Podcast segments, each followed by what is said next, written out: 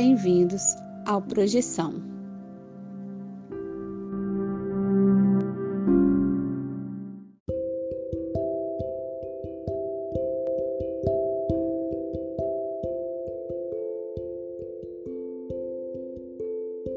Você já acordou de um sonho e não conseguiu se mexer? Já teve sonhos lúcidos onde você tinha total consciência de que estava em um sonho? E sonhos premonitórios? Ou a sensação de já ter estado em algum lugar nunca antes visitado? Se você tem uma dessas histórias, mande o seu relato para o Projeção Podcast e a gente pode colocar sua história no ar. Envie seu áudio pelo WhatsApp para o número mais um 469 964 9336. Lembre-se de dizer o seu nome, cidade e, claro, compartilhar sua experiência. Se você quiser, também podemos manter sua identidade no anonimato. O importante é contar a sua história. Venha conosco desvendar os segredos da mente humana através dos sonhos e assim melhor entender-nos como seres humanos e nossa consciência.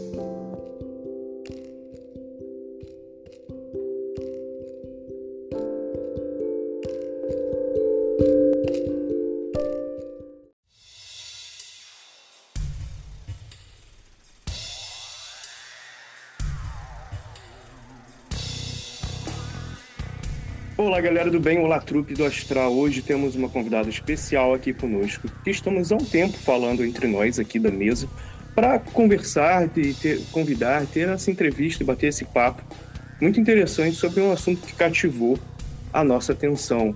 Mas antes de começar a entrevista, eu gostaria de te lembrar que está naquela hora, você vir conosco, bater aquele papinho descontraído sobre as saídas do corpo, estados alterados da consciência e outras subjetividades e também aquela hora de pegar aquela aguinha sagaz e ir para o seu lugar preferido, seja fisicamente ou mentalmente, para curtir esse episódio que foi feito para você.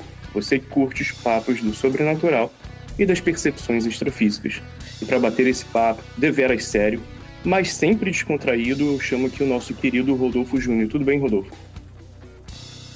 Fala, César. Por aqui tudo certo. E por aí, como é que você tá? Por aqui tudo legal. Tava até te contando, né, que eu abri a janela aqui hoje de manhã, vi um coiote correndo, falei, ih, rapaz, não era para ter te visto, né? Mas foi, foi legal, foi legal começar amanhã assim, vendo a natureza. O, o, vou avisar para você, ouvinte, que o uh, Vinícius não está aqui com a gente hoje, mas vai estar no próximo episódio. Grande abraço para o Vinícius. E agora a gente vai já começar essa entrevista. E eu queria perguntar a primeira coisa, quem é você, o que faz? E de onde fala? Oi, gente, eu sou a Clara, eu sou estudante de psicologia, né, socialmente, como eu brinco, mas o meu cargo, que é o que eu vim falar aqui, é... Bom, eu trabalho para o chefe, que para mim é o Espírito Santo, eu sou filha do leão da tribo de Judá, foi o nome que me deram, e é isso que eu faço. Vamos falar mais sobre.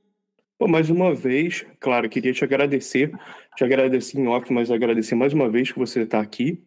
E a gente vai uh, bater esse papo legal, mas já, já começa bem. Vou passar para o Rodolfo. Maravilha. Oi, Clara. Espero que você esteja bem aí. Sei que você está em Minas, né? Melhor lugar do mundo. Isso aí. Maravilha. Então já vou começar é, perguntando como é que você se interessou ou como que você começou a se envolver é, com a espiritualidade, né, e esses assuntos assim subjetivos? Bom, eu pensei nisso ontem, até fui perguntar para minha mãe, porque que eu me lembro, eu nasci crente, como eu brinco, né?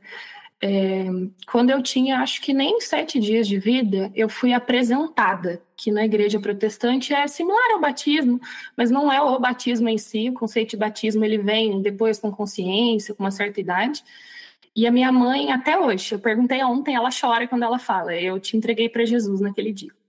Então, eu cresci crente, é, fiquei em algumas igrejas em alguns momentos da minha vida. Hoje eu não frequento, mas a espiritualidade é algo tão parte da minha vida que eu não sei quando começou. É, de acordo com o que eu conheci e soube depois, começou antes de eu existir, né? É o que eu acredito. E trabalhar seriamente, como eu chamo hoje, veio ao caminhar. Eu sempre ouvi vi, convivi com a Trindade, né? Eu sei quem fala a qualquer momento. É como alguém que você convive desde a infância, conviver com um pai, né? Eu reconheço desde sempre.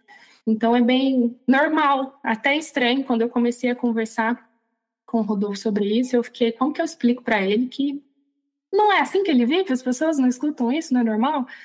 Mas eu tive um pequeno período da vida que me mostrou que não. Eu sou muito privilegiada é, eu fiquei surda espiritualmente durante um período da minha vida, acho uma coisa legal para contar para as pessoas, porque é acessível a todo mundo, né? Eu digo isso sempre, eu não sou uma estrelinha de Jesus, pelo contrário, ele é a minha. É, mas é algo que em algum momento eu não tive por escolha. E é uma experiência bem ruim, né? Mas eu cresci assim, ouvindo o Espírito Santo falar, é, algo que eu já expliquei acho que para o uma vez, mas cabe falar aqui. Eu ouço o Espírito Santo como na, na minha mente, eu ouço Jesus no meu coração e eu ouço Deus na minha alma. E eu sei quem fala. Todo momento eu sei diferenciar quem fala comigo, quando fala comigo. É, e isso veio muito assim. Eu não lembro em que momento ficou tão uníssono saber perfeitamente quem é que fala, mas é normal, assim, é tão corriqueiro, é incrível, eu me emociono. Hoje eu fui falar com Deus antes de vir para cá, e eu falei, Deus, eles te conhecem de um jeito muito diferente, eu espero falar do jeito que ele quer que eu diga, no sentido de que eu já falei várias vezes para o Rodolfo, a gente teve experiências juntos que a gente pode contar aqui, mas eu falava assim, mas eu sou crente, como assim? Eu tô vendo tal coisa. Isso é muito incomum para mim é incrível ver que a gente trabalha na mesma empresa, só que em setores diferentes, sabe? É o que eu brinco com ele. O meu chefe, ele trabalha num ramo um pouquinho diferente. Tanto que ele fala, você é médium. Eu falo, não, eu tenho os dons do espírito. Mas hoje eu já falo, ah, tá bom, médium. Tá ok, você falou, vamos, deixa eu entender melhor. Porque eu achava que mediunidade, né, no senso comum, quando a gente conhece de fora, era ouvir gente morta e só. E eu falava, não, mas eu falo com Jesus, Espírito Santo, isso não é mediunidade. Isso é contato com o Pai, é normal. E ele, não, mas você tem visão, você ouve. Como assim você ouve? E aí, quando ele foi me questionando, eu passei a ter mais convivência também, né? Questionar Deus quando ele me questionava. É, como que eu explico para ele o que eu vivo com o Senhor? Eu quero que isso se torne didático, né? É, acho que a maior utilidade de viver o que eu vivo é passar para frente. E aí eu passei a explicar para ele, a gente viveu muita coisa legal junto aí nisso. Foi muito legal você trazer isso, claro, porque essa questão da, do ponto de vista diferente, mas uh, trabalhando na mesma empresa, né, por setores diferentes, uh, isso resumiu muito bem um ponto de vista aí que eu estava pensando esses dias antes, antes da gente estar tá aqui hoje, né? Estava meditando sobre essa nossa entrevista, pensando sobre isso. Ah, e isso resumiu muito bem, então obrigado por compartilhar essa frase com a gente. Eu queria te ah, perguntar, é engraçado que você já respondeu isso, mas eu vou perguntar assim, porque não só porque é uma das perguntas que a gente sempre tem aqui, mas eu acho que talvez ah, possa abrir outras possibilidades aqui para essa discussão. Você percebe essas experiências espirituais, ou a gente gosta de perguntar normalmente das projeções astrais, mas ah, essas percepções extrafísicas, isso tudo, você percebe isso como um processo natural? Eu acho que natural, vamos pensar no sentido da palavra, né, de é palpável a todos, mas eu não digo que natural, algo orgânico, porque é algo de escolha. Hoje eu brinco, faço piada, falo que o meu cargo já é coercitivo, foi esse tempo que eu podia falar que eu não quero mais trabalhar para ele, mas eu acredito que as pessoas escolhem, elas têm acesso a isso, o livre acesso. A graça está aí, né? Eu chamo de graça, que é a presença de Deus. É, Para qualquer pessoa, é palpável, é muito fácil. Quem o Gil convive comigo, você vai perceber, é normal. Eu falo da minha vida como Deus presente, porque Ele é presente na minha vida. E eu não falo isso para pregar para as pessoas, mas é o que eu vivo. Só que eu vivo assim porque eu escolhi. E toda escolha é uma renúncia. Então, assim, muitas vezes eu vi, ouvi coisas que não são tão legais, que eu precisei falar: olha, Deus, me ajuda a administrar, porque isso aqui eu não queria saber, sabe? É, eu já vivi momentos muito difíceis de fazer escolhas que, aos olhos humanos, são loucura, mas Deus mandou eu fazer e eu faço.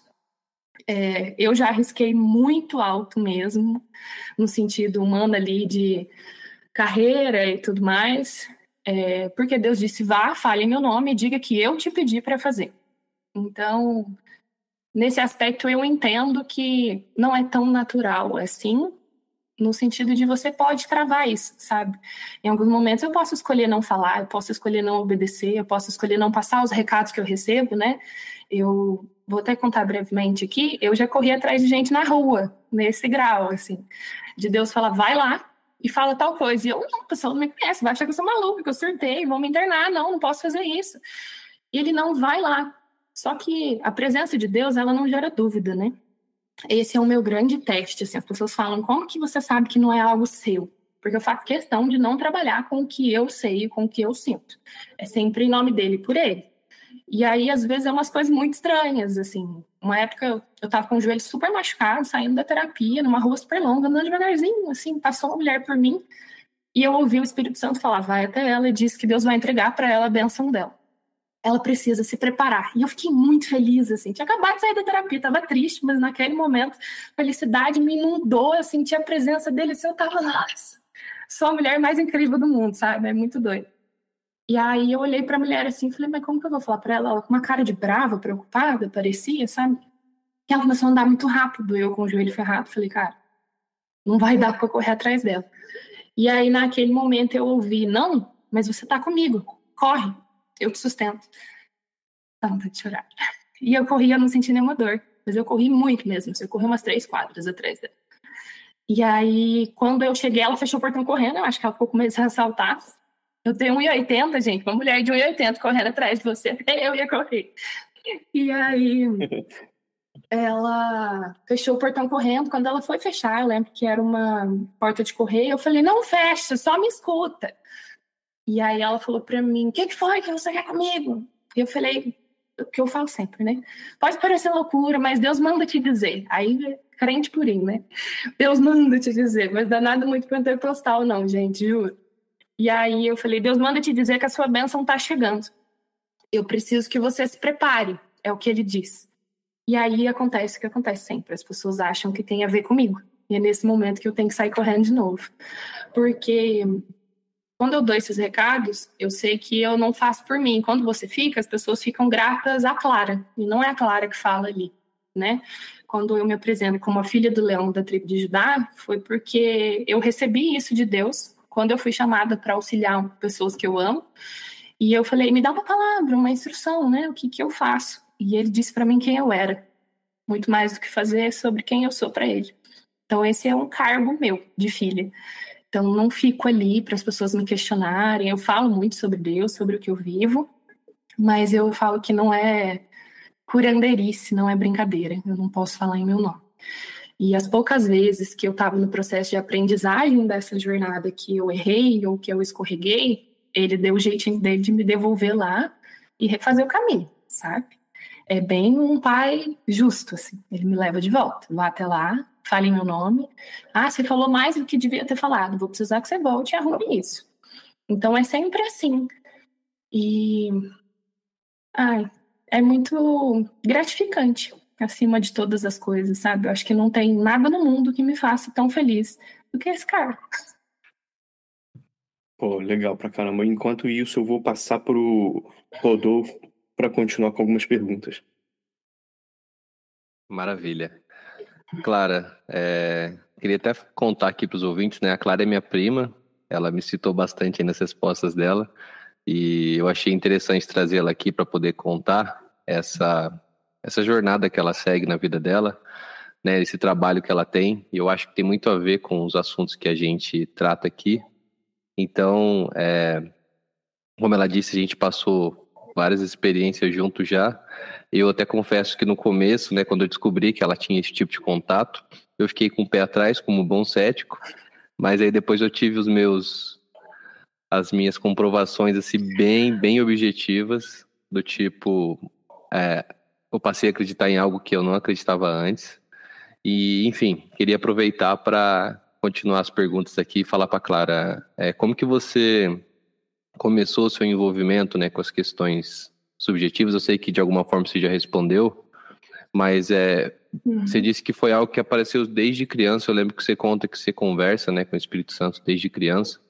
Mas como que foi esse desenvolvimento, assim? Como é que foi passar de um, de um, de um lance natural, aí depois você começou a, a ir para a igreja e conseguir entender mais, né? Que era uma questão dos dons do Espírito Santo, a interpretação que você tem. Como é que foi essa aprendizado, é, essa, a teoria, né, com a prática? Como então, é que então, você desenvolveu? Que o que eu posso pontuar aí, é, talvez seja interessante até trazer, em que momento eu passo a fazer para além de mim. Na infância era muito meu, né? Eu cresci orando e tudo mais, isso era muito comum, e quando eu digo orar, não só as orações que a gente conhece, mas orar de uma conversa justa, honesta ali com Deus. É, eu cresci com isso porque minha mãe me passou muito isso, ela foi a pessoa que deu origem. Sobre os dons do Espírito, eu não os aprendi dentro da igreja, acredite se quiser, eles são bíblicos, mas eu não me lembro de ter conhecido isso lá. O que, que aconteceu? Há muito tempo atrás eu falei que eu não queria saber, porque na época uma mulher passou por mim na rua e eu vi a morte nela. E me assustou muito. Porque eu nunca tinha visto nada, visto nada ruim até então. Eu era bem nova. E quando ela passou por mim, a primeira coisa que você quer fazer é avisar, né? Tipo, você vai morrer, se despede de todo mundo. Só que quando eu virei para tentar falar algo para ela, em mim veio algo, isso não é sobre você. Continua andando. Por quê? Eu não sou Deus. Eu não tenho direito de informar alguém que aquela pessoa vai morrer. E essa foi uma grande lição para minha vida de obediência. Confie em mim, sabe? Eu vou fazer, é, tá no meu controle, é do meu jeito. Eu permiti que você visse, que você sentisse, para que você aprenda a não fazer por você. Porque é muito fácil que o ego leve a gente, né? É, eu tenho contato com Deus. Tem noção de quem é ele? Eu posso até contar aqui, o Rodolfo até falou, né? A gente é primo. Em um momento ele perguntou para o mentor dele com quem eu falava. E o mentor respondeu: ela fala com Deus, diretamente, o próprio. Eu fiquei muito feliz nesse dia, porque eu já sabia que eu falava com Deus, mas é muito bom ver Deus falar para outra pessoa, sabe? Sim, ela é minha filha, ela fala comigo. E essa transição foi um momento difícil. Assim, é, eu vivia no secreto, que a gente chama, né, na linguagem mais crente, tudo que eu vivia, que eu ouvia de Deus, é, todas as escolhas, igual as pessoas têm um melhor amigo, um pai que vai lá e fala o que, que eu faço, como eu faço, eu vou e pergunto para Deus. Só que isso era meu, uma escolha muito pessoal, o jeito que eu levo a minha vida. E aí, ai gente, perdão, cara. É, e só que depois disso passou a vir recados e coisas que não eram mais para mim. E esse foi um momento difícil de administrar porque foi quando eu falei, Deus, eu morro de medo de falar em meu nome, porque uma coisa vinda da minha boca vai, des... nossa, desequilibrar tudo, não é algo seu. E aí foi quando Deus me ensinou, eu sou calma, eu não sou confusão. Então, se você sentir dúvida, tenta se acalmar, pergunta de novo. Se a paz que excede todo entendimento te atravessa, fale, senão não. E aí, esse processo foi difícil, assim. Eu acho que eu dei umas duas escorregadas de falar coisas que não era para falar. E eu aprendo rápido, porque eu tenho um pouco de medo de fazer essas coisas.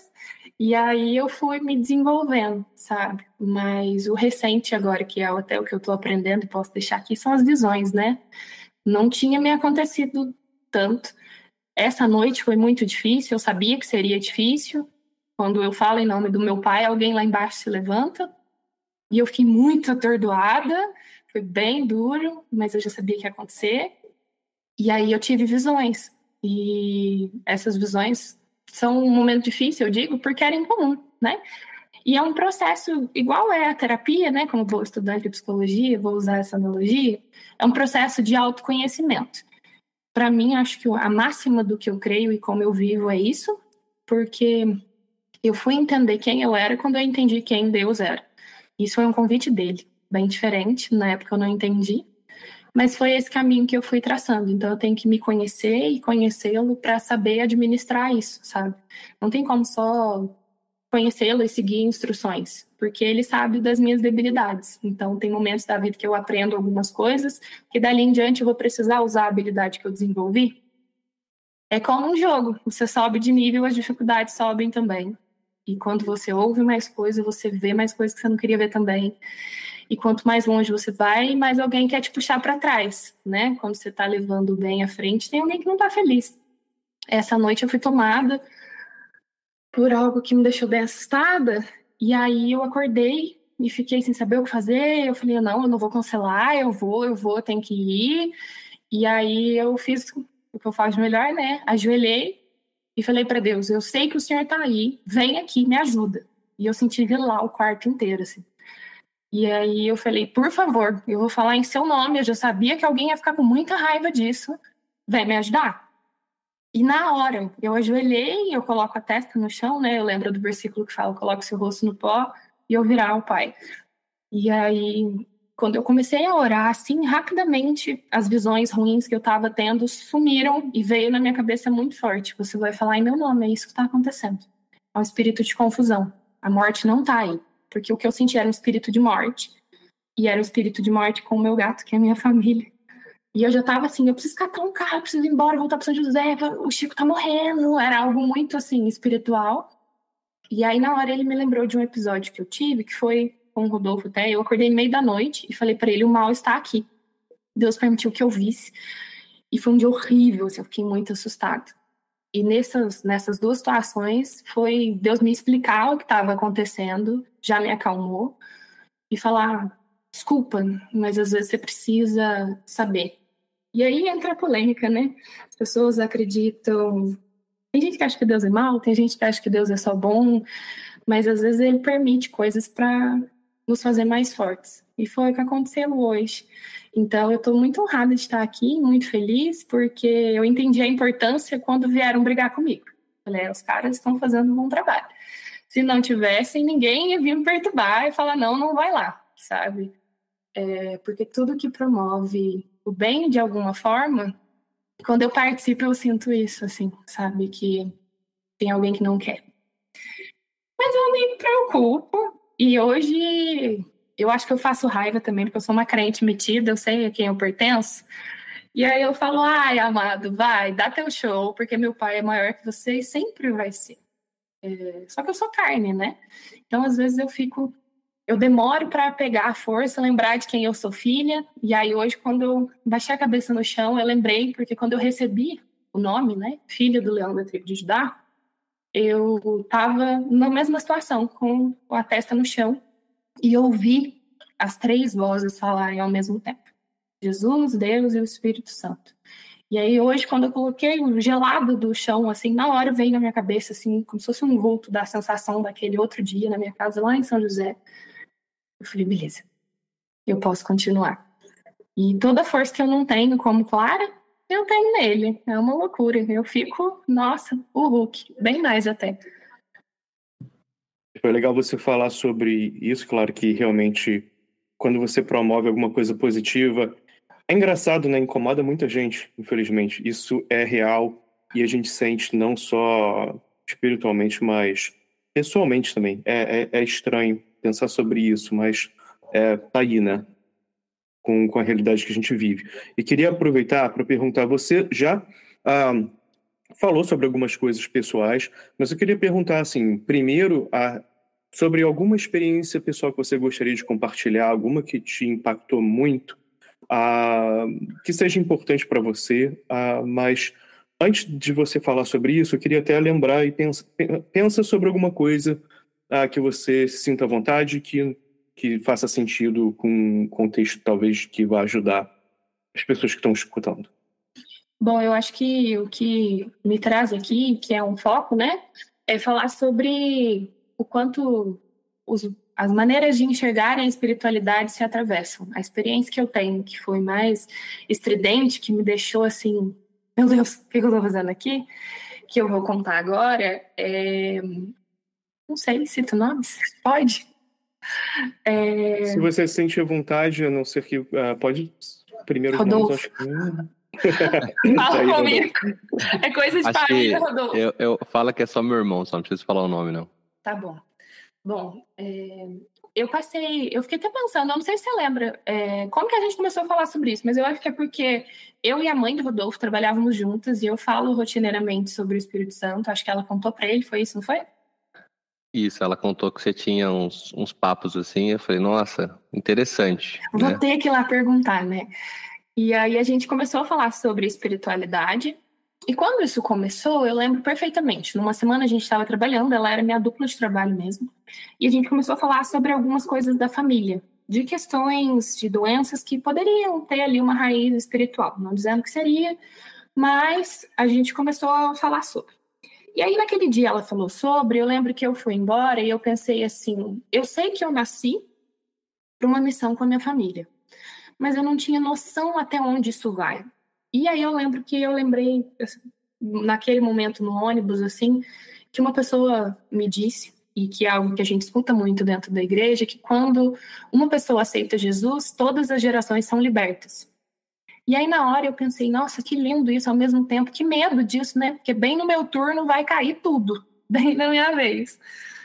E aí eu pensei e falei, ok, eu tenho uma missão com a minha família, eu vou orar pela minha família, mas sem saber muito bem de onde viria o que viria, eu senti que algo aconteceria. Isso foi numa quinta-feira. Na sexta-feira eu acordei com essa sensação que eu acabei de descrever para vocês, de um certo atormento. E aí a gente conversou, eu e o Ju sobre algumas coisas que estavam acontecendo ali na família e tal. E aí ele me mandou mensagem no sábado de manhã. E aí ele falou: Oi, tudo bem, né? E foi engraçado, quando ele mandou o oi, eu já pensei: é com ele. Faz todo sentido agora. A gente conversar sobre espiritualidade, já tinha acontecido ali de Deus mandar um sinal para ele através de mim, ele ficou bem, uou, wow, cético, acho que não vai rolar mais. Não no meu turno. e aí eu falei, beleza, vai acontecer alguma coisa. E aí ele veio falar de um dos irmãos dele para mim, que tinha ali. Como que você chama? Eu chamo de vulto. Era, eu chamo de encosto, né? Como um ex-espírita, espiritualista agora. eu chamo é. de encosto. Mas basicamente, eu, é só para resumir, eu tive uma projeção onde me mandaram pro quarto de um dos meus irmãos, e aí tinha uma, uma pessoa lá, um encosto, uma menina. E ela queria causar mal ao meu irmão. E aí foi me dado a possibilidade de ver aquele, de conhecer aquele fato. Mas eu não consegui resolver. Tanto que eu tentei sair no soco com o espírito, não deu certo, porque né, eu estava no, no corpo astral. E acabei voltando para a cama. Acordei e eu falei, nossa, eu consigo resolver rezando? Aí meu mentor me disse, não. Eu falei, eu consigo resolver na projeção, voltando para lá e tentando tirar de alguma forma? Ele falou, não. Eu falei, e aí? Ele falou, Ana Clara, né? Que é a Clara. E aí eu falei, nossa, sério, eu não quero encher o saco dela. E aí me insistiram para eu falar com ela que ela teria força para conseguir resolver. Eu até fui é, tentei não falar com ela, mas me insistiram que ela poderia resolver. E aí eu entrei em contato com ela. Bom, e aí o que acontece? Que quando isso chegou para mim, ele lembra que ele me mandou um áudio, eu estava sentado no sofá de casa, eu ouvi esse áudio e meu celular desligou a bateria muito estranho, porque tinha tipo 20%, desliga em 1%, e ele desligou. Botei para carregar, fui pro quarto, fui orar. Eu tenho um quarto que fica vazio na minha casa, é meu quarto de oração. Botei a testa no chão e aí perguntei para Deus: me dá uma palavra, porque se o senhor disser vá, eu irei. Se o senhor disser não vá, eu não irei. Mas eu já entendi que é para ir, porque tem uma semana aí que o senhor está me avisando que eu vou ter que trampar em alguma coisa. E aí eu pedi essa palavra, Aí voltei na sala, peguei minha Bíblia, abri a Bíblia, os versículos falavam sempre do amor de Deus. Eu falando, gente, mas eu preciso de instruções. Porque Deus manda instruções para mim no nível de coloque A em lugar, lugar B, as minhas instruções são muito específicas. E aí não ter instruções me deu um susto. Eu falei, agora, vou com quem? Vou que jeito, sabe? Eu sozinha não faço nada, eu faço com o pessoal que trabalha para mim. E aí, trabalha comigo, né? Para mim, não, eu trabalho para ele. E aí, eu ouvi o outro áudio e o Ju falava assim: eu perguntei cinco vezes para o meu mentor, porque eu não queria. Você vai, se você quiser, não precisa. Ele estava super assim, preocupado, sabe? E eu falei: amado, você não entendeu. Eu nasci para isso. E eu lembro que quando eu falei eu nasci para isso, eu senti um negócio acender no meu peito, assim. Eu falei: caraca, eu trabalho para o chefe mesmo. E é muito bom, mas ao mesmo tempo que eu senti isso, durou assim uns três segundos, eu já senti o peso nas costas. Porque a responsabilidade é, é existente. E aí eu falei, tá bom, mas e o seu outro irmão? Por quê? O encontro foi atrás de um irmão e eu me preocupei com o outro. Ele falou: ah, aconteceu tal coisa na vida pessoal dele, mas eu acho que tá tudo bem. Mas na minha cabeça ficou o irmão que não tinha até então falado nada sobre ele. Eu não entendi muito bem, mas é do que eu estava ouvindo, não do que eu estava vendo. A gente foi, é, eu fui para casa deles, fui visitá-los, tinha uma parente da família lá que a gente não via fazer tempo. A gente se distraiu, conversou. E aí eu lembro que eu falei, ah, isso aqui, vamos embora. E aí o Ju falou, não, te levo em casa. Eu falei, ah, beleza. Porque, bom, né, a gente que anda de ônibus, fico feliz. E aí eu fui, chegou na porta da minha casa, eu falei, putz, minha carteira. Eu sei a carteira. Aí, ah, você precisa da carteira? Eu falei, preciso. Minha amiga vem amanhã almoçar comigo meio-dia. Ele, ah, eu acordo só uma hora da tarde. Vamos voltar e pegar essa carteira. Aí eu falei, putz. Aí na hora que ele brincou com isso, eu olhei pra cara dele assim e falei, a oração. E aí eu lembro que eu fui olhar no relógio e na hora eu falei para Deus assim, ai Deus, mas é que não surgiu time, né? Ninguém falou nada, eu não vi nada, não senti nada. Ele falou para mim, eu disse que tinha que ser hoje. Eu li, eu lembro que era umas 11 e pouco. E aí, na hora, eu ouvi: até meia-noite é hoje. Você vai hoje. Volta e vai. E é igual o pai quando fala que você, que você tem que ir, aí você dá um balão, finge que não viu, assim, faz de doido para viver. E aí eu senti um segurar no meu ombro, assim, tipo, vamos, mata. E eu falei, tá bom. Aí eu lembro que assim que ele estacionou o carro, ele tava super, não, Clara, mas espera aí, não sei o que, minha carteira tava na cozinha e os quartos para subir tem uma escada ali, eu subi a escada sem fazer curva, assim, não falei com ninguém, só saí andando, falei, não, tava muito decidida do que eu tinha que fazer e muito ciente. Quando eu subi, é, são três quartos, né, dos irmãos, no quarto do Ju eu passei, eu não senti nada, passei no quarto do irmão que tinha recebido esse encosto através do que o Ju viu na projeção, eu não senti nada. E aí ele, o dono do quarto, que é esse irmão, veio, abriu para mim, tal, o quarto que estava trancado, e eu falei: "Não, eu quero que abra esse aqui, tá aberto?" Que era o do irmão, que no dia da mensagem, mais cedo ali, eu tinha perguntado dele, que não tinha nada a ver com a história até aquele momento, mas que eu tinha sentido que era com ele. Tinha alguma coisa com ele. E aí, ah, tá aberto, pode entrar. E aí eu lembro que eu coloquei a mão na maçaneta que abriu, eu senti como se fosse um vento no meu rosto, como se algo te afrontasse. E eu pensei, é aqui. Aí eu voltei, entrei no quarto do irmão que tinha recebido o vulto. O Ju contou para mim de novo o que tinha acontecido. Falei, não, não é com ele. E aí ele, não, não é com ele? Eu falei, não, não é com ele. Aí fui até a porta do quarto dos pais dele, voltei, falei, não, também não é aqui, no quarto dele também não é aqui. E dentro do meu coração é o outro irmão. É o outro, eu preciso que você vá lá e aí eu fiquei, eu senti um espírito de confusão, assim. Isso me assustou. E aí na hora eu falei para Deus, eu sei que o Senhor não é confusão. O que que é isso? Ele falou, não, não é.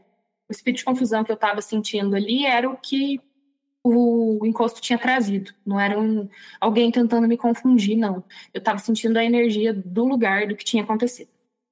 Aí eu entrei no quarto dele, comecei a olhar para os objetos e era como se eu conseguisse ouvir coisas pessoais dele, como se fossem os pensamentos dele sendo ouvidos ali. E algumas coisas me deixaram um pouco atordoada. Aí eu lembro que o Ju estava na porta, assim, no corredor do meu lado, o outro irmão no quarto dele, eu acho, né? E aí eu falei, bom, eu vou orar.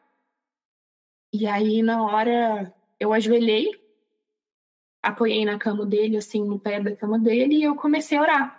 E o que eu falava é o que é até tema aqui do que a gente está conversando. Eu falava, eles não te conhecem como eu te conheço, Deus, mas eu sei a quem pertenço. A palavra que o Senhor me deu foi que eu sou filho do leão da tribo de Judá. A guerra já está vencida. Ah, eu choro, eu amo. é, e aí ele falou para mim, fale meu nome. E eu comecei. Espírito Santo, eu te chamo. Eu comecei a chamar Deus, eu comecei a chamar Jesus. E aí do que a gente sabe do conhecimento, né? Minha oração ficou pautada em pedir para que Jesus curasse tudo que era necessário, que o sangue de Cristo nos cobrisse, pedir a presença de Deus, aquele que criou todas as coisas era capaz de alterar todas as realidades. Eu falava, eu não compreendo o que está acontecendo. E foi uma briga de rua no astral, assim, o negócio foi feio. Eu fiquei ali, eu não sei quanto tempo, mais ou menos, não sei se o Ju vai lembrar, mas eu fiquei orando e batendo boca mesmo, assim, chamando todo mundo de, da Santíssima Trindade, e aí eu sou, né, não acredito em santo, não, não tenho essa, essa religião. Naquele momento lembrei parte das histórias da família incluíam Nossa Senhora, e aí, ó, tô arrepiada. E falei, Nossa Senhora, eu não ando com a senhora, não conheço a senhora, porque eu oro desse jeito, tá, gente? Eu oro como quem tá falando com um amigo. Mas eu preciso que a senhora venha aqui, aquela história do manto, desce aqui, faz alguma coisa, eu preciso da sua ajuda. Fui chamando todo mundo e eu lembro que eu abri o olho e o que me assustou foi que eu tava de olho aberto, eu oro de olho fechado. E eu vi o quarto cheio de pessoas, cheio assim, de não ter um espaço vazio. O único espaço vazio era o lugar que eu estava. Eram todas pessoas de branco, não via a face delas. A única pessoa que eu consegui reconhecer foi minha avó, que desencarnou tem aí um tempinho. É... E aí eu olhei para ela e pensei, vó. E a hora que eu pensei, vó, eu falei, me ouviram? Chegou mais gente. Porque o que eu sentia é que eu precisava de força para brigar com o que estava ali. Até então eu não tinha visto o que estava ali. E aí eu desafiei o espírito e falei: você quer mexer com eles, você mexeu com a família errada. Eles são meus primos, eu sei para quem eu trabalho. Eu vim buscar você. Você vai embora comigo. Porque o meu Deus dá conta de você. Me chamaram, né? Você deve estar com raiva, você achou que eu não vinha. Realmente, eu disse que eu não viria. Mas eu vim em nome do meu Deus. E eu falei: todo mundo está aqui para me ajudar. Você não vai ficar, você vai embora comigo. Ou daqui ou comigo. Não tem conversa. E eu lembro de sentir eu ser puxada, era como se, eu, se o meu corpo tivesse se tornado um pano que eu sentia ser puxada para um lado e para o outro. Eu comecei a me sentir abatida, fisicamente cansada tava ficando sem força, eu já não sei quantos minutos faziam que eu tava nessa, porque parecia que eu tava indo para brigar e aí eu voltava para trás. Era uma briga de força, assim, algo igual uma queda de braço mesmo. Foi, nossa, eu não, não consigo assim descrever tão bem o cansaço que eu senti espiritual e físico naquela hora. E aí eu lembro que nessa briga toda eu comecei a chamar todo mundo e chegou uma hora que eu falei, abaixei a cabeça Falei, Senhor, eu não aguento. É muito para minha carne. O meu corpo físico não estava dando conta da, do cabo de guerra ali. Eu sabia que Deus já tinha vencido, já era um fato, mas eu, Clara, a carne, não estava dando conta. E aí, nesse momento que eu entendi que talvez eu não desse conta, eu falei, eu preciso da sua ajuda, pai. E abaixei a cabeça assim e desmontei no chão. E aí, fora que o Júlio para mim falou, tá, tudo bem? Eu falei, tá, me deixa aqui porque eu não podia parar onde eu estava. Falei, não, eu não vou parar no meio do caminho, eu só levanto quando Deus mandar. E aí foi o momento que eu escutei falarem para mim: não para agora, você vai ser ajudada. Ela tá te ajudando. E aí, quem é ela? É... Ela é a mãe deles. Ai, gente, é lindo. Ela tinha achado que eu tinha ido embora. Então ela não sabia que eu tinha voltado para casa dela. Ela estava na casa da sogra, que fica ali do lado. Então ela não tinha me visto, ela achou que eu estava lá na minha casa já. E aí ela conta que ela sempre me ouviu falar do Espírito Santo e decidiu então fazer uma oração para o Espírito Santo, para esse filho que estava vivendo um momento da vida pessoal, que não tinha nada a ver com o encosto, porque o encosto era para o outro. E que aí ela decidiu fazer a oração do Espírito Santo, que eu falo muito disso. Ela procurou no Google ela contando pra gente depois que ela procurava, procurava, caía na mesma oração. Lá que saber orar essa. Não é tão grande, não é tão bonito, mas eu vou orar essa. E aí ela começou a orar por nós. Todos. Ela me incluiu na lista dos filhos, tá? Coisa chique para poucos. E aí ela começa a orar. Quando ela orava, ela conta para mim que ela fez um ciclo. Então ela orava por mim, por um filho, por outro, pelo Ju. Por mim, por um filho, por outro, pelo Ju. Durante a oração, eu falei pro Ju, a sua mãe tá orando comigo. E aí ele olhou para mim, tipo, como assim? E eu falei, sua mãe tá orando comigo, eu não posso parar agora, me deixa aqui, porque ele queria me levantar, eu estava fisicamente exausta. E aí eu continuei orando e eu sentia assim, eu ia a energia baixava, quando ela orava, eu sentia um exército vir comigo assim, muita gente junta. E aí eu lembro que eu fui orando, fui orando, e aí a hora que eu não estava mais suportando fisicamente, eu estava exausta. Eu lembro que uma hora eu apoiei a mão assim, eu olhei pro teto. Eu falei, cara, eu não vou dar conta. E aí, a hora que eu falei, eu não vou dar conta, ela vinha de novo e eu senti, levanta. Era como se ela viesse atrás de mim como alguém que te pega do chão, literalmente. Te levanta e você fica forte. Quando ela orava pelos outros, eu sentia que eu ficava mais mole de novo. E a gente ficou nessa. Eu senti ela fazer três ciclos de oração. Que depois eu soube que eram ciclos, mas eu senti três vezes isso. E aí, na última, eu lembro que eu falei: Deus, eu lembro de algo. Todo amor que existe vem diretamente do trono de Deus, flui dele. Porque eu tinha visto a minha avó no quarto, eu pensei: o amor de uma mãe salva um filho. O amor de uma mãe move um mundo. E aí passou pela minha cabeça o amor de Maria, passou pela minha cabeça o amor que eu sentia pela minha avó. E aí foi o momento em que eu tive a honra de ver o amor de uma mãe eu vi no astral o amor dela. Era como se fosse uma água dourada que saía do trono de Deus e corria em três fios. E aí, na hora, eu entendi rapidamente que eram os três filhos e desaguavam num fio maior, que era ela. Na hora eu fiquei muito emocionada. E aí foi o momento que eu olhei para o Ju e falei: é lindo, é lindo, é lindo, é lindo. E ele ficou tipo: o que é lindo, Marina? Fala. E aí eu nunca vou achar nessa encarnação palavras para descrever o que, é o amor de uma mãe. Eu tive a graça de ver no astral o que é isso. Ela é uma mãe que fala muito do quanto ama os filhos, assim, mas eu senti. E foi. É, sobrenatural é a palavra, assim, é uma compreensão muito além. Só que a história não para por aí. Quando eu consegui ele levantar, eu pedi ajuda para o Ju, eu sentei na cama ele veio, parou do meu lado, eu encostei nele, eu lembro de falar, eu preciso de água, eu preciso de... Eu tava, assim, muito fora da casinha, assim, não sentia que eu tava pensando direito mais. E aí eu enxerguei na minha frente tudo preto, assim, não era teto preto, é visão espiritual. É bem fácil de discernir na minha vivência, mas é como se fosse um, uma tela meio transparente. Eu olhei para ele e falei, eu tô tendo uma visão.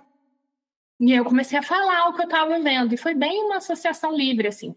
Eu falei, eu tô vendo o seu irmão, ele tá num lugar escuro, só tem ele, ele tá muito triste. E eu sentia a emoção do menino, assim. E foi uma emoção horrível, que era uma sensação de solidão, de ninguém me ama, de ausência, de. Nossa, ele estava lá muito tempo, assim. Eu lembro de um número passar pela minha cabeça, eram mais de 200 anos. Era muita coisa, assim. Eu falei, parece o universo, é tudo escuro, tem um, como se fosse umas névoas, mas é tudo preto, tem estrelas, eu não tô entendendo, o que que eu tô vendo? Porque crente, né? O que, que eu já tinha visto? O Espírito Santo, eu tinha visto luz, eu tinha visto uma coisa mais bíblica, como eu brinco, né? E aí eu, eu não tô entendendo o que tá acontecendo. E aí eu vi sentado, eu sabia que era ele, mas não era o corpo físico dele, era uma luz. E aí eu lembro que eu comecei a olhar para aquilo e aí é como se eu ouvisse tivesse sendo explicado para mim. É, eles são gêmeos, né? Detalhe importante que eu não falei aqui. E um deles estava há muito tempo no astral e não encarnava. Ninguém aceitava que ele viesse.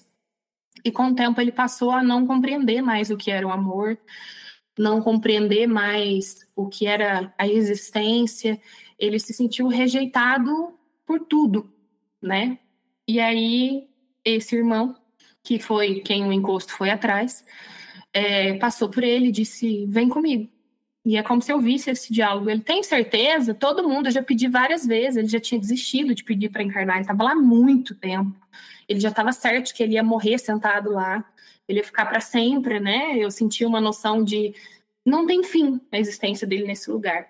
E aí o irmão passa e fala: Não, vamos comigo. Ele tem certeza, mas eu tô aqui há muito tempo, eu já tô muito mal. Ele falou: Não, pode vir comigo. Você vem comigo. E eu vi eles descerem. Quando eles desciam, eu vi eu, adulta, com esse corpo, vendo os dois crianças brincando na sala. E durante esse diálogo eu vou falando com o Ju que eu tô vendo. E eu falei: Eu tô vendo, o piso era assim, o piso era assim. Ele começou a falar: É, o piso era assim. Eu falei: então eu, eu tô voltando o tempo? Onde que eu tô? E assim, hoje eu acho engraçado, né? Mas naquele momento era o tempo todo eu assim, mas o que, que eu tô vendo? Ele, não, é possível, você pode estar andando pelo espaço-tempo e tal. Muito calmo, né? Porque ele é uma calma, graças a Deus. Eu desorientada, ele calminho. E aí eu falei, eu tô vendo os dois pequenos, eles têm mais ou menos uns três anos brincando, a sua mãe tá vindo, a casa era assim. Por que, que é tão chocante também, né? Porque eu não tinha contato com essa casa. Eu morei em Minas até os meus 13 anos, então eu não, não lembro dessa casa. Eu não fui nessa casa. Então, vê-la e saber tão perfeitamente do que tinha acontecido foi algo que me deixou, uau, eu não tenho visões. Por que, que isso está acontecendo? Eu vi os dois pequenos, e aí, assim que eu os vi, eu lembro de virar e sentir que eu rodei. Quando eu rodei, eu caí num lugar que parecia uma fazenda, e essa fazenda tinha um poço. E do lado desse poço estava a mãe deles, só que ela estava numa outra encarnação. Ela parecia ser uma lavadeira, lavando roupas nesse poço. E eu vi o irmão dele vir. E aí, quando ele vinha, eu via ele como um menino pequenininho, negro, totalmente diferente de fisionomia, assim, de corpo. Eu olhei e falei, nossa, por que, que eu tô vendo? E eu fui descrevendo o tempo todo pro Gil o que, que eu tava vendo. Eu falei, é ele, ela é mãe dele há mais de uma encarnação, ela aceitou recebê-lo, eles são gêmeos, não é de agora, mas nessa encarnação a dificuldade é de compreender o amor. E é no espírito, não é algo que ele saiba. E eu lembro que eu falava, ele não sabe, ele não está entendendo o que está acontecendo. Para ele é uma grande confusão, mas no astral é isso que está acontecendo. O que o encosto veio fazer aqui é tirar satisfação de por que, que você aceitou levá-lo porque era prazeroso para esse encosto lá no astral vê-lo sofrer tanto por tanto tempo. Era ele quem brincava ali com essa alma tão triste. Então passou alguém ali e levou a alma que ele brincava, né? Devolve o meu brinquedo. E eu falei: a encrenca não é com o irmão que a gente achou que era, é com o outro, é a satisfação de por que, que você fez isso. E aí eu lembro que eu vi durante as orações também, o encosto sentado em cima do guarda-roupa, ele sentado igual uma criança balançando os pés, assim, com a mão apoiada na lateral dos joelhos. E eu olhava para ele tinha uma raiva tão grande, vontade de sair no soco mesmo, como diz o Ju, é que eu saio no soco de uma forma diferente. Mas eu fiquei com muita raiva, eu olhava para ele e pensava assim, nossa, quanta maldade tem nessa criatura, que espírito horrível, sabe? O desejo pela morte. E eu digo desejo pela morte, da morte de vida, sabe? Da, do sopro de vida, o que eu chamo de sopro de vida, assim, a sensação de um espírito vivo. Era isso que ele queria matar. Era a sensação de alegria de estar vivo, assim. E aí eu olhei e falei, ele é um espírito suicida, né? a gente precisa orar por isso. E aí a gente orou por isso, eu tive essa visão muito clara, e durante toda essa visão aí, que não sei quanto tempo durou, mas foi uma jornada caminhando, eu falava assim, mas eu sou crente, o que, que eu tô vendo? O que, que é isso? O que, que tá acontecendo? E aí eu falava mais três frases sobre o que eu tava vendo, e eu falava, mas eu sou crente. Não, como assim? E aí eu continuava falando e ficava, eu fiquei um pouco ali no confronto do que, que é isso que eu tô vendo. Não houve dúvida, porque eu vivi pela minha fé, não foi uma coisa. Eu tinha certeza de que era verdade, que não era mal. Eu vi que isso era parte do meu trabalho como filha de Deus. Não houve um choque ali de religião, sentido bíblico, ou nada do tipo. Eu dizia, eu sou crente, porque na minha cabeça eu estava no outro setor da empresa, entende? Trabalhando com outras técnicas. Ali não era o meu rumo. Eu falo, eu tenho os dons do Espírito que me foram dados por graça, pelo sacrifício de Jesus na cruz, nada é meu, tudo é do Espírito Santo não era assim. Como assim? Ter visão, outra encarnação, sabe? Tipo, meu primo numa outra encarnação foi muito para minha cabeça naquele momento. E aí eu tava exausta, eu senti que eu precisava voltar para casa, eu precisava ficar sozinha com Deus, assim, porque eu não tinha energia nenhuma, eu tava esgotada. E até a energia boa das pessoas ao meu redor que estavam orando e tudo mais, me deixou assim mole, né? Eu sinto que eu precisava de um lugar fresco de energias, assim. Aí eu falei, ah, eu preciso ir embora. Eu precisei de ajuda para descer as escadas, eu precisei de água, eu não conseguia segurar o copo de vidro, assim. Eu lembro de devolver o copo pro Ju, tipo, segura para mim, por favor, porque vai cair. Eu não tinha força física mesmo. E aí eu fui para casa. Eu lembro que eu gastei um tempão para subir as escadas do apartamento, assim, que eu tava fisicamente. Não sei explicar, assim, acho que nem correr uma maratona me deixaria daquele jeito. Nada da minha vida me cansou tanto. E aí cheguei em casa, sentei, me deu aquela sensação de gratidão, de eu senti Deus falar para mim: "Oi, tá tudo bem, passou, sabe? Chegar com uma voz calma, assim, de que bom, eu tô orgulhoso de você, nós fizemos juntos, foi difícil, mas é muito gratificante da minha parte ter você aqui comigo. É, o amor de Deus é muito sábio, né? E naquele momento eu acho que o que eu precisava, não acho, né? Tenho certeza, era isso, era essa voz calma para me dizer, bom menina, sabe? Porque eu fiquei com muito medo, foi muito diferente. E aí eu lembro que eu orei e Jesus foi lá. Aí foi bem legal. E aí eu senti ele chegar, e aí eu falei, eu não tenho força. Ele falou, vamos pro quarto, vamos orar. E eu não conseguia andar, né? Parei na sala do apartamento, assim, com muito custo, tranquei a porta. E aí ele falou, vamos, eu te levanto. Aí eu lembro de levantar. Aí eu, na hora, ainda olhei pro sofá e pensei, eu já recebi um mentor do Ju na minha casa. E aí eu olhei pro lado assim e falei, ele tá aqui? Porque foi ele que falou meu nome, né? E aí ele falou, não, sou só eu. Vamos? Aí eu fui pro quarto de oração, sentei din-din, assim, no chão e senti a presença dele, como se ele me abraçasse. Eu sentado din-din no chão, ele me abraçasse, fizesse um X, assim, no meu ombro. E aí era o renovo de Deus, assim. Eu sentia aquilo passar por dentro de mim, a energia ir se dissipando. E ele falar para mim: olha, é, você ainda não vai se sentir plenamente renovado, porque tem a responsabilidade, tem algumas coisas que a gente vai resolver. Mas eu tô aqui, tá tudo bem, vamos dormir? E aí eu tive força e eu lembro que foi muito estranho, porque eu sentei muito mole e levantei com uma força muscular normal, de quem tinha acabado de acordar, e fui para minha cama, assim. Eu lembro que eu olhei para minha perna assustada e falei: "Meu Deus, o renovo é ele é real e físico, sabe? Muito louco para mim". E aí voltei para cama assim, deitei, dormi, e aí no outro dia acordei meio o que foi que aconteceu? Aí eu fui falar: "Oi, isso aconteceu mesmo, Ju?" Tipo, é real? Porque foi tão estranho. E aí, naquele momento, eu pedi para ele não contar nem para mãe, nem para irmão o que tinha acontecido, porque eu precisava orar e administrar o que tinha rolado mesmo, né? Eu me preocupo muito porque eu aprendi rápido na vida, até muito antes da psicologia, que níveis de consciência precisam ser respeitados. Eu posso saber de algo muito importante sobre você, eu não vou falar até que eu seja autorizada. Porque se eu falar na hora errada, se torna uma maldição. Uma benção na hora errada é uma maldição.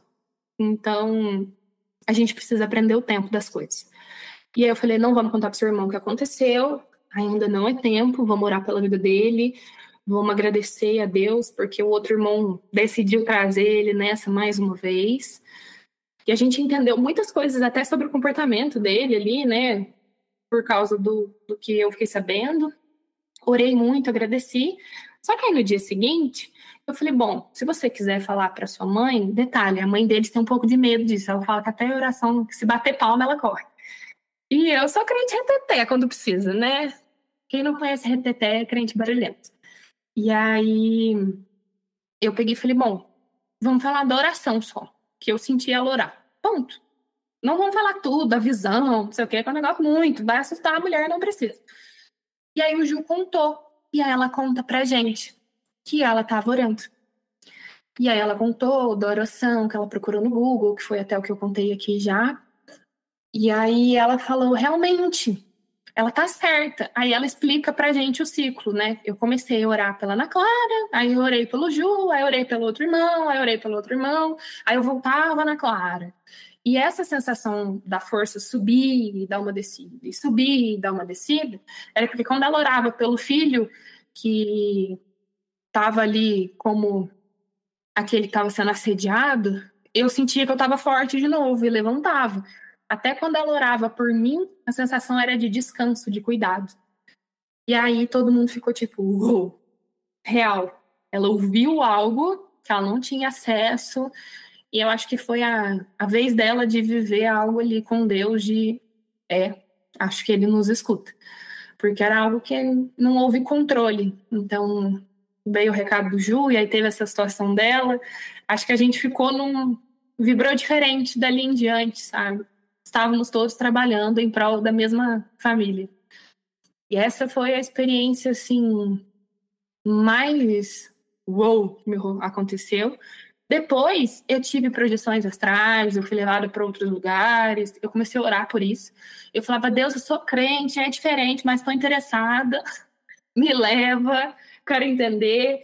Aí eu tenho a projeção, acordo, passo a mão no celular, falo, Ju, aconteceu isso, isso, isso, isso, isso, isso, isso, isso, pelo amor de Deus, traduz, porque eu entendo de Bíblia, mas não entendo nada de Espiritismo.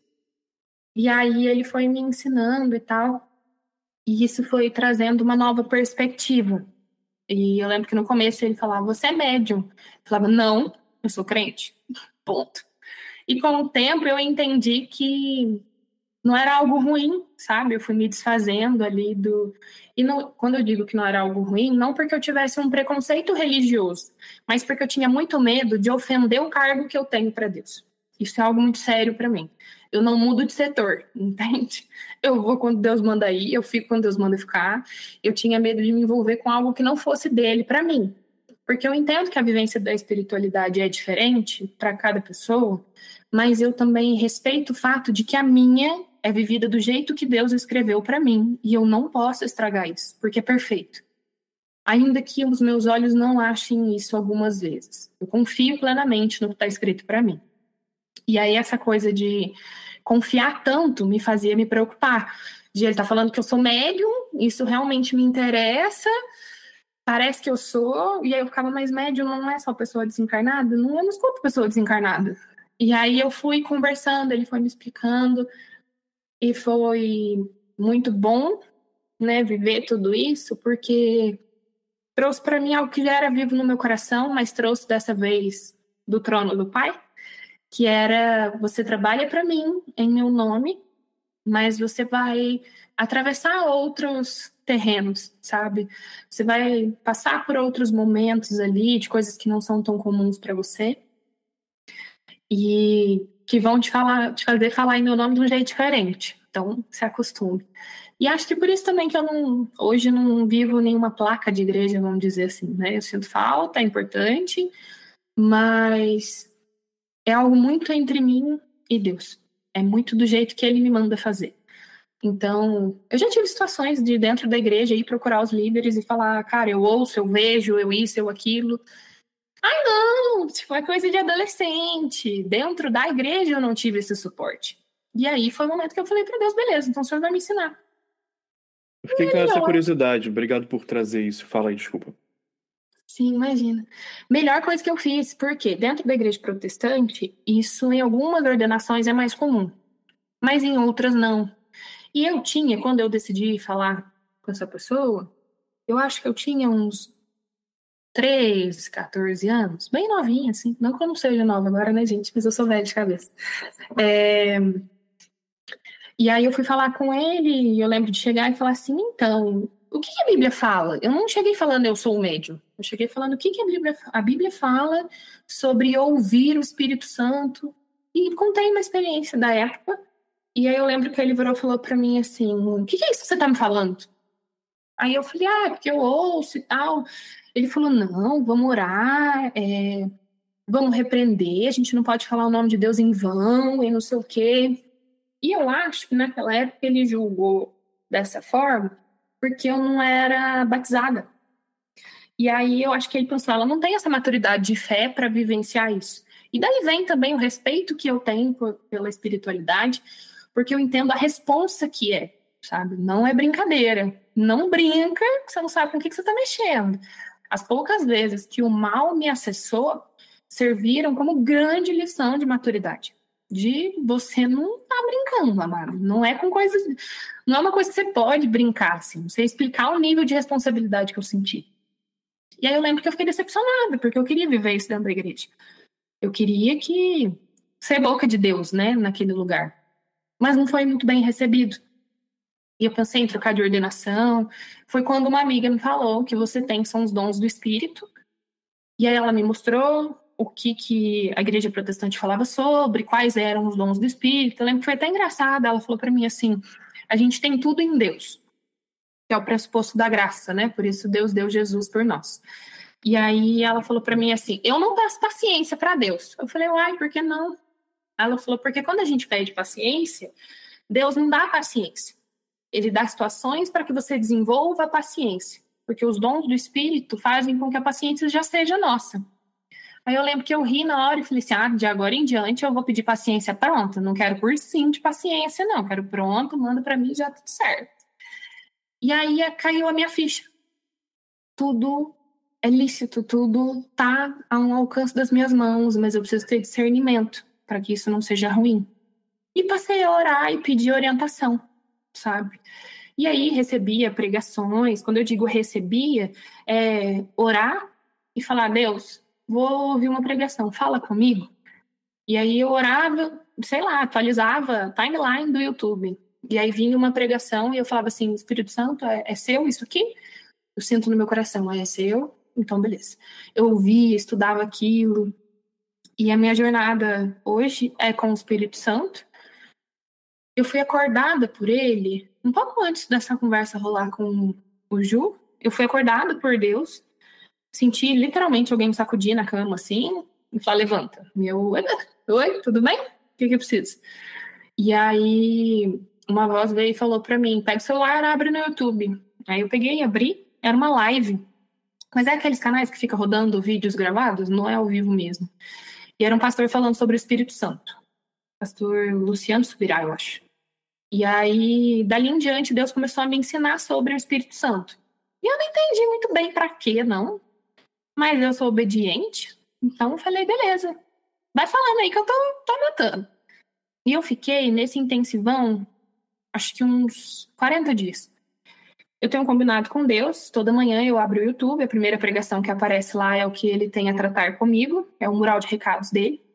E daqueles 40 dias era só aprendendo sobre o Espírito Santo. E quando eu digo aprendendo, é estudando biblicamente quem é o Espírito Santo de Deus. E eu falei, véi, que negócio diferente, né? Nunca tinha passado por isso. Foi meio que um cursinho, assim, um negócio, sabe, intenso. E dali em diante eu passei a trabalhar efetivamente. Eu brinco hoje que foi um preparatório, né? E aí eu passei a ouvi-lo, a falar em nome dele, ver a situação que eu vivi com os meus primos, aconteceu mais algumas coisas de passar recado para as pessoas. Esse passar recado é às vezes a pessoa tá orando do meu lado e parece que eu tô ouvindo que ela tá orando. É muito engraçado.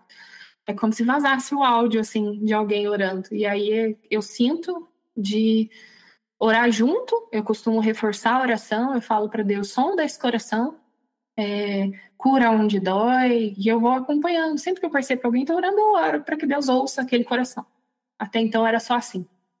E eu lembro de uma vez, no ônibus do meu lado tinha uma mulher, e ela começou a orar, e eu senti que era por cura, e eu comecei a pedir por cura, pedir a presença de Deus, senti a presença de Deus ali comigo, comecei a orar, orar, orar, e veio forte.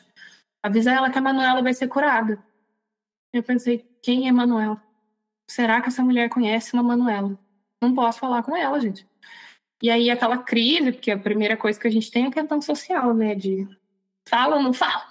O que eu faço? Se ela, tipo, se for alguém que tem rincha com Deus, que tem gente que se desentende com Deus ao caminhar da vida. Se pegar mal, meu maior medo é esse, é a pessoa ficar com raiva de Deus. De mim não tem problema, não, pode ficar. E aí eu fiquei olhando assim para a mulher, pensando quem é Manuela, quem é Manuela, meu Deus. Aí Deus falou: não importa quem é, eu sei quem é Manuela. Só fala. Eu falei: ah, tá bom, desculpa. Aí pedi licença, eu estava no canto da janela, ela no corredor, sentada literalmente do meu lado, pedi licença para descer do ônibus. E eu falei: moça, Deixa eu te falar uma coisa, talvez não faça sentido para você, mas eu preciso falar, eu senti no meu coração.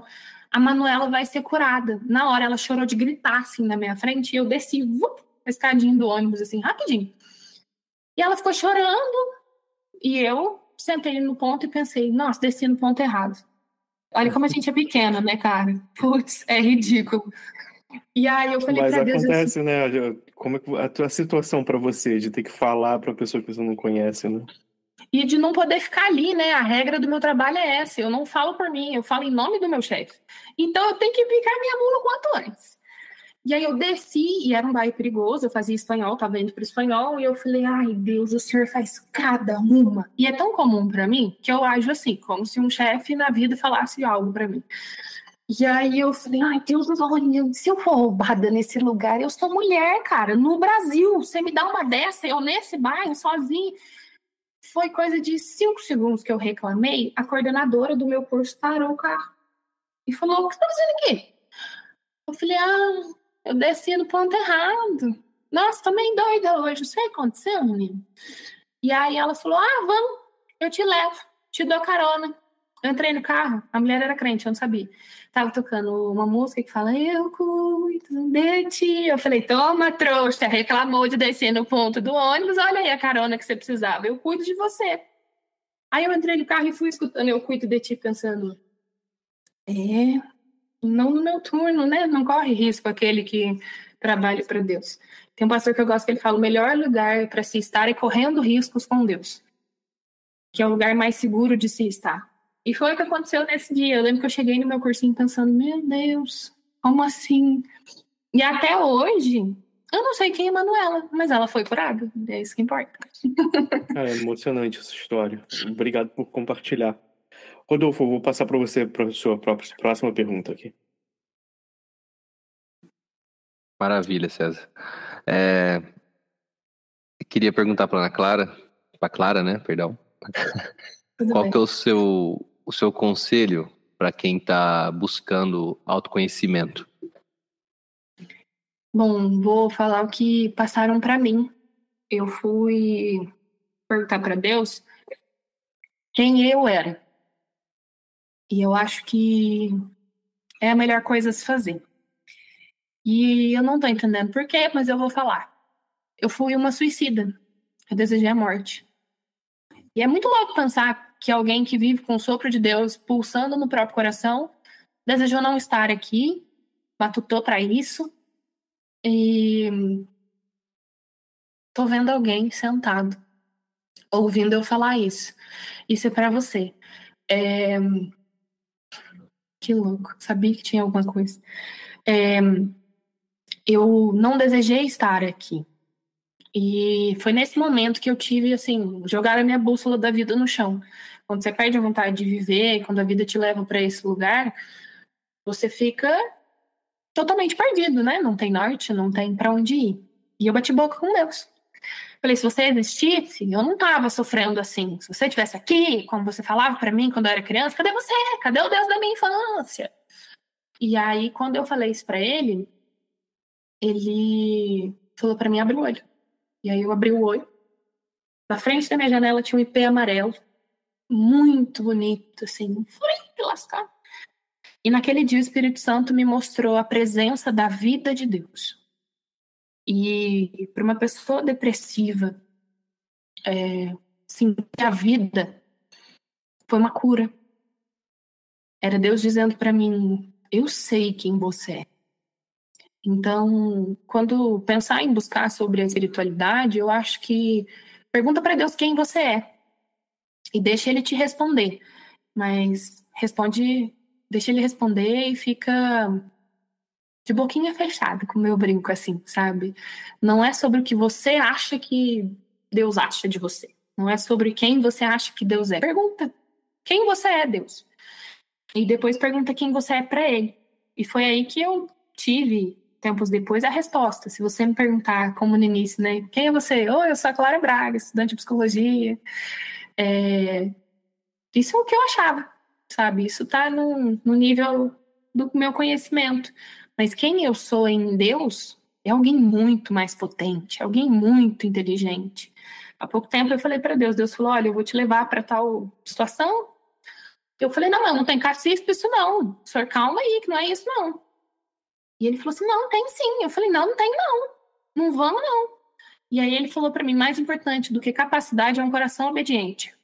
Então, mais importante do que efetivamente ter uma resposta quanto ali buscar o conhecimento é se dispor a ouvir e conhecer.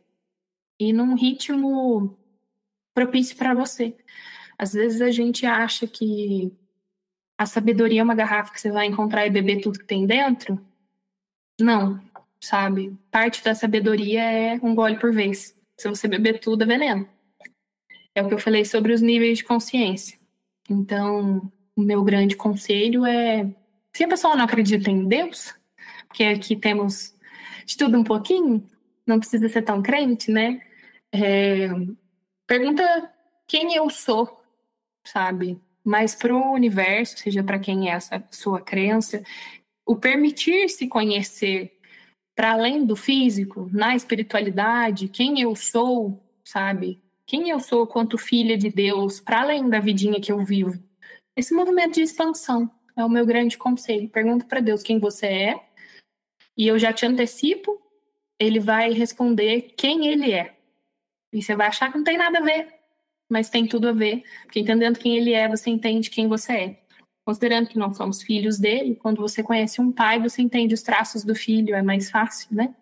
Da gente ali caminhar. Então, essa é a jornada.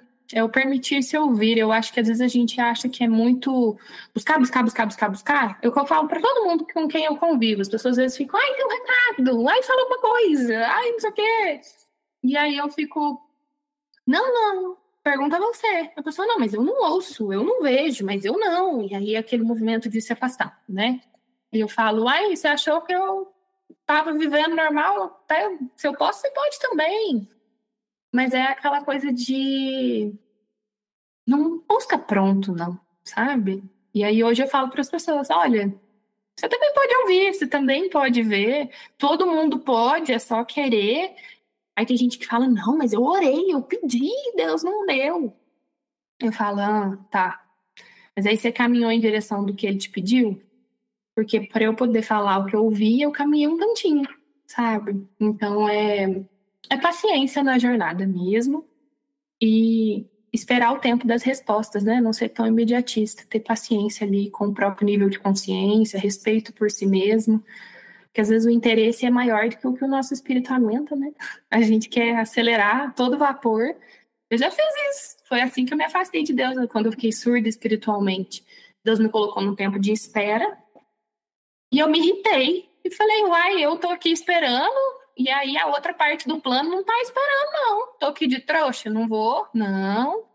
Falei, dá aqui meu livre-arbítrio, que eu vou lá, vou fazer do meu jeito, vai dar tudo certo. E foi horrível. Eu fiquei, acho que uns sete meses, oito, sem ouvir e ver nada. Gente, como que as pessoas vivem sem nada espiritual? Eu acho isso, assim, um, um ímpeto de coragem ou de sei lá o que, que eu posso chamar, porque foi absurdo para mim, né? Eu nasci ouvindo e vendo, e aí quando eu não ouvia mais o Espírito Santo, eu não ouvia mais nada, e não porque Deus era mal, mas porque eu optei. E aí eu lembro que na época eu fiquei assustado. O dia que eu me dei conta disso, uma pessoa do meu lado começou do, no ponto de ônibus conversar e falando, lembro certinho. O homem colocou a mão assim na frente do peito, a mão espalmada, e aí ele falava assim: a graça de Deus está aqui, ó. Você escolhe se você fica de baixo ou se você sai. É igual ponto de ônibus. Tá chovendo. Se você quiser sair de baixo, você sai. Mas o ponto de ônibus está no mesmo lugar.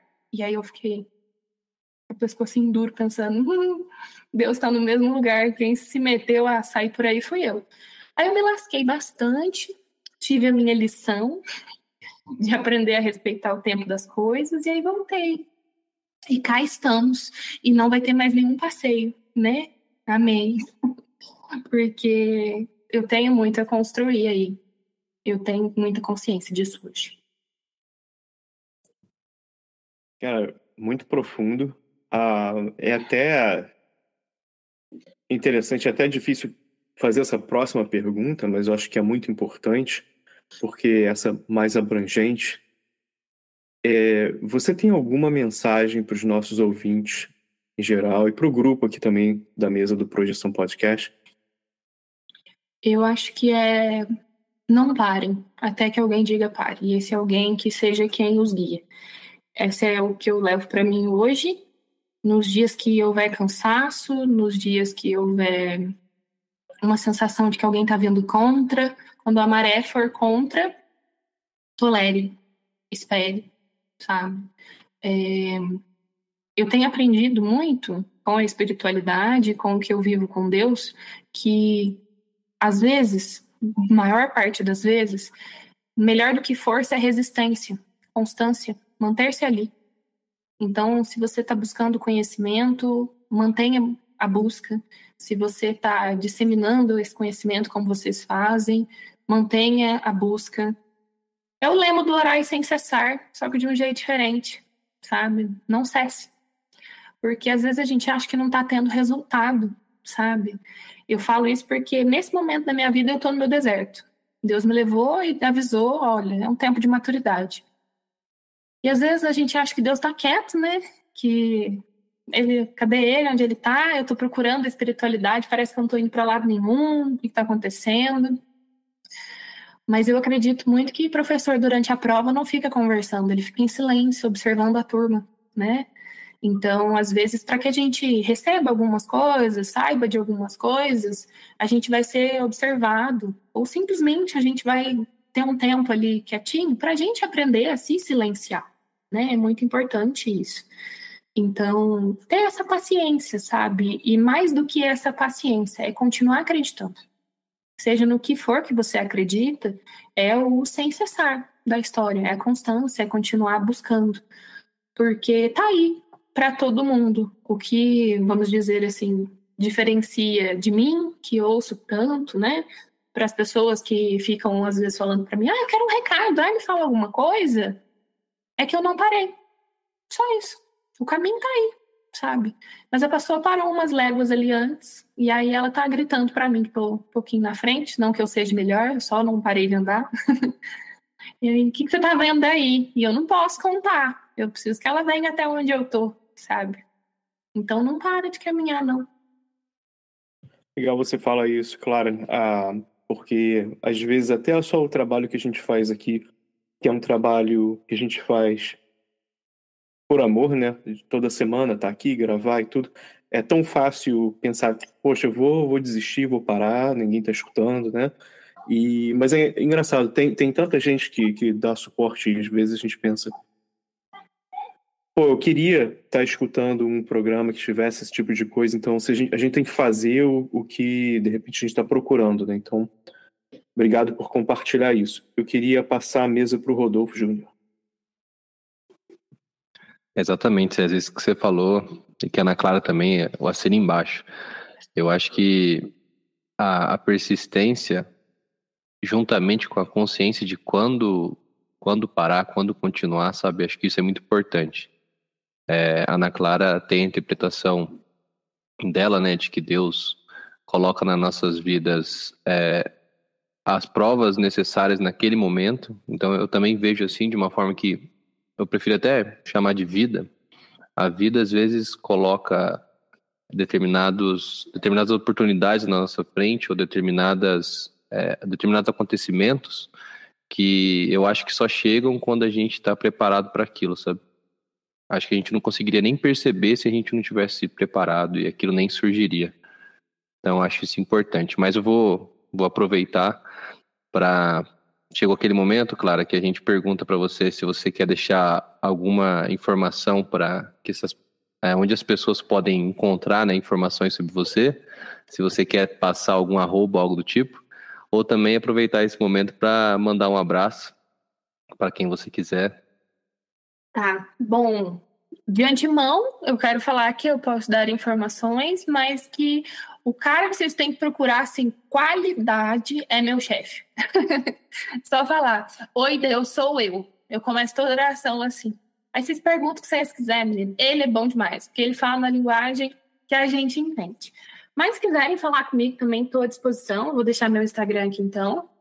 É, underline na Clara Braga G sem o primeiro A, na Clara de Mineiro mesmo. E podem falar comigo por lá. Eu queria deixar aqui um abraço para minha mãe, porque é uma pessoa que me trouxe para a fé que eu vivo hoje. Sem ela, eu não ia conhecer Jesus como eu conheço. E já dar o meu abraço aqui no ao vivo, né, para o Ju, que me ajuda tanto a compreender o que eu estou vivendo. É uma honra fazer duplo com você no astral. Você sabe disso, eu já falei. Ele carrega o cargo de meu primo favorito, gente, há um bom tempo. Mas agora a gente trabalha junto nos dois planos. Vocês não estão entendendo, é outro patamar, outro. E deixar, acho que, o maior abraço de todos, dizendo que toda honra e toda glória é dada ao nome de Deus, né? É por, por isso que eu tô aqui. Sem ele eu não ouço, não sei de nada, não caminho para lá nenhum. Então, tudo por ele, para ele, né? É um prazer estar aqui com vocês. Obrigada por isso, é, por trazer com essa leveza. Eu brinco que a igreja Jesus é legal, mas o fã-clube às vezes dá umas derrapadas. E a gente fica mal visto, menina, uma loucura. Então é muito bom ser bem recebido, sabe? Ter oportunidade de falar de uma forma diferente, né? Deus é para todos, mas às vezes os, as pessoas encaixotam tanto ele que parece que não. Então é muito legal ter um espaço que a gente mostra que é para quem quer, é para todo mundo. Obrigada e parabéns pelo que vocês fazem. Já ouvi várias vezes, tá? Poxa, é, é uma honra uh, escutar isso e, e tê-lo aqui com a gente, Clara. E também que honra estar aqui com o primo preferido da Clara. é, obrigado. E eu queria perguntar, Rodolfo, você tem algum comentário? Uh, eu vou fazer minhas conclusões finais, mas eu vou, vou, esperar ver se você tem algum comentário antes da gente de eu terminar.